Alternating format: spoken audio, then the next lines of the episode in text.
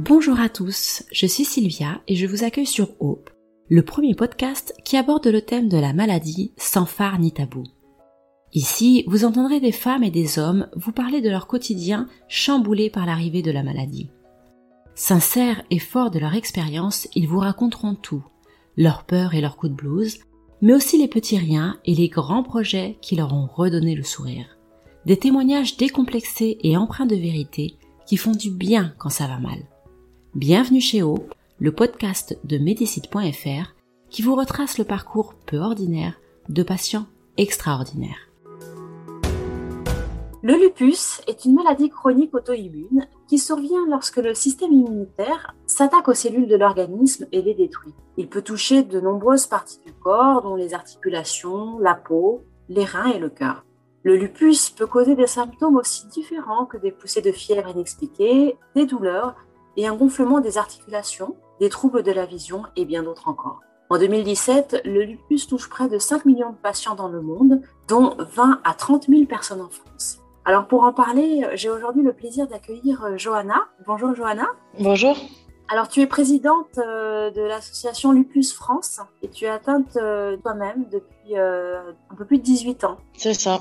Explique-nous un petit peu quels ont été les, les symptômes et comment est-ce qu'on t'a diagnostiqué cette maladie. Alors moi, donc j'ai un lupus depuis euh, plus de 18 ans, donc c'était, euh, j'avais, j'avais 19 ans. Euh, ça s'est développé avec des, des grosseurs au niveau des, des deux poignets. Et euh, c'est vrai qu'à l'époque, les médecins euh, ben, pensaient que c'était juste des, des, boules de graisse qui apparaissaient et que ça allait, que ça allait disparaître. Les semaines ont suivi et ça s'est déclaré assez, assez violemment au niveau, au niveau de la peau, donc comme si j'étais cramé au chalumeau. Ça a été assez, assez vite au niveau de la poussée. Uh-huh. Et euh, donc, du coup, j'ai été euh, transférée dans un, un, hôpital sur Toulouse, sur Montauban, pardon, en premier sur Montauban. Et euh, donc, j'ai fait euh, plein, plein d'examens, euh, des, des, biopsies, des radios, des, des, des analyses sanguines. Uh-huh. Et on a pu, alors pas de suite parce qu'il y a eu quand même deux ans d'attente avant que le diagnostic soit tombé.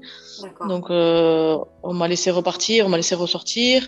Après, voilà, il y a eu plusieurs hospitalisations pour savoir qu'est-ce qui se passait. Et euh, donc des douleurs articulaires assez, euh, assez violentes aussi. Et euh, voilà, au bout d'un moment, on a, les médecins ont décidé de m'hospitaliser donc dans un CHU de Toulouse par des professionnels. Et c'est là que le diagnostic est tombé avec un lupus, donc un lupus articulaire et cutané.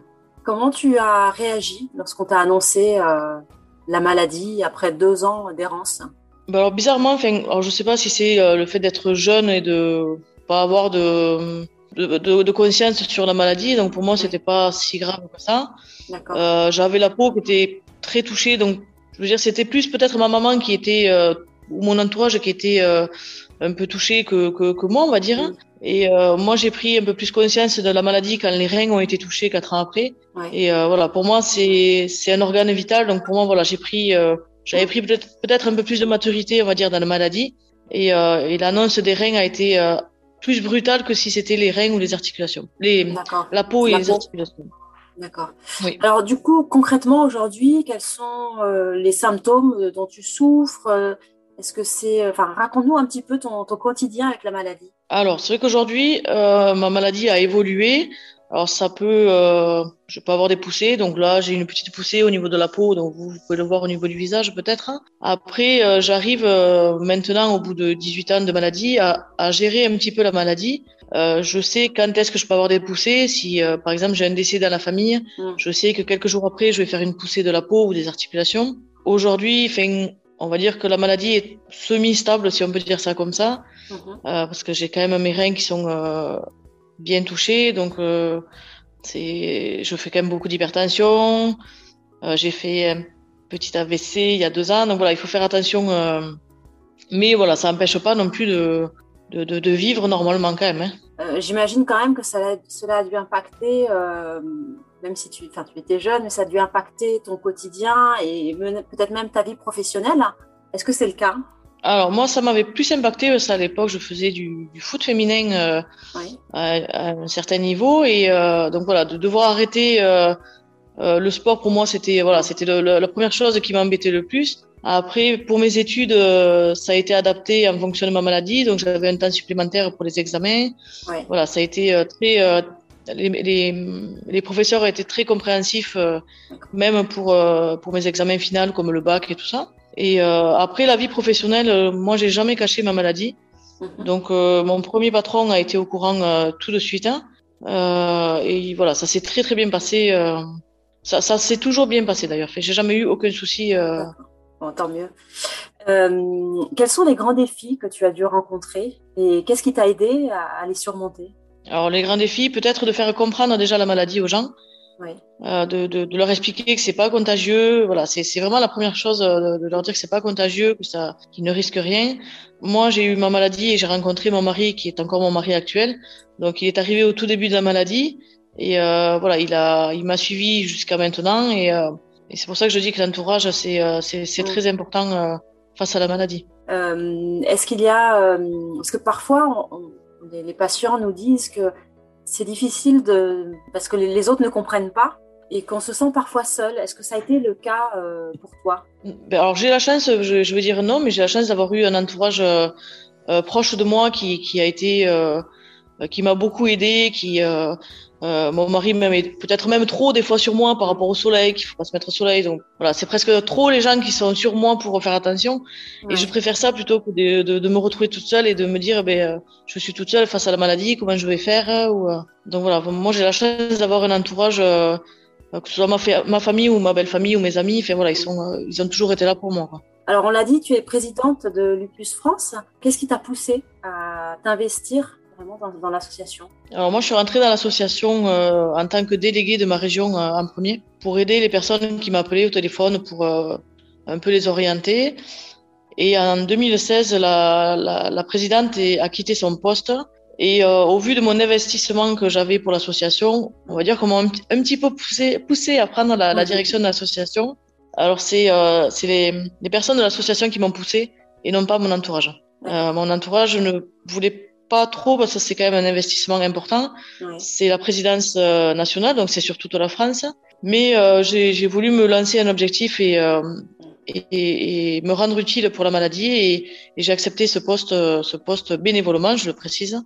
J'ai accepté ce poste pour pour essayer de faire connaître le lupus, pour faire des, des événements, voilà, pour essayer d'en de, d'en parler le plus possible.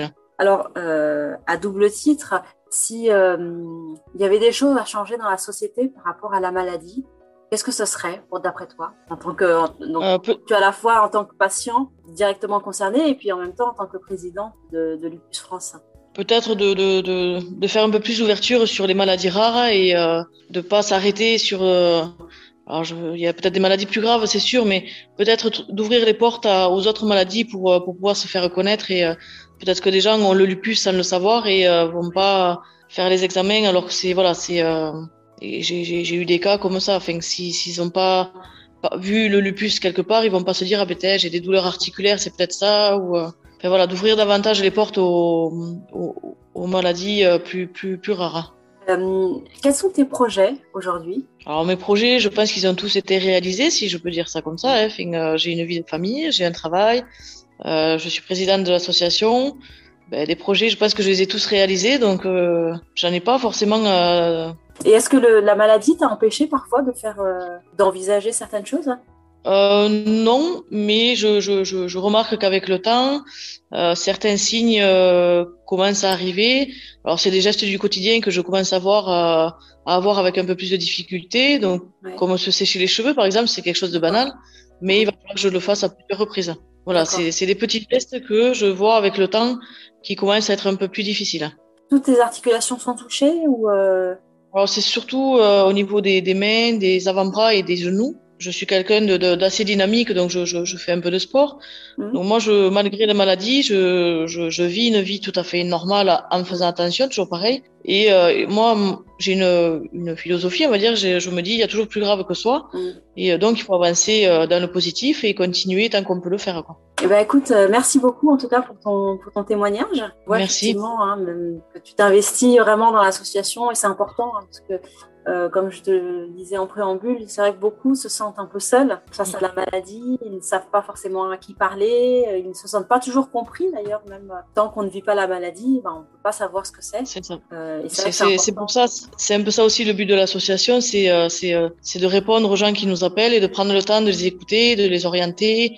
Je leur dis souvent, n'hésitez pas à me rappeler pour euh, pour sortir hors contexte de l'association et euh, de garder un contact avec la personne euh, euh amicalement, on va dire, pour, pour continuer à garder le lien. Bien, merci beaucoup en tout cas, Johanna, pour ta participation et ton témoignage.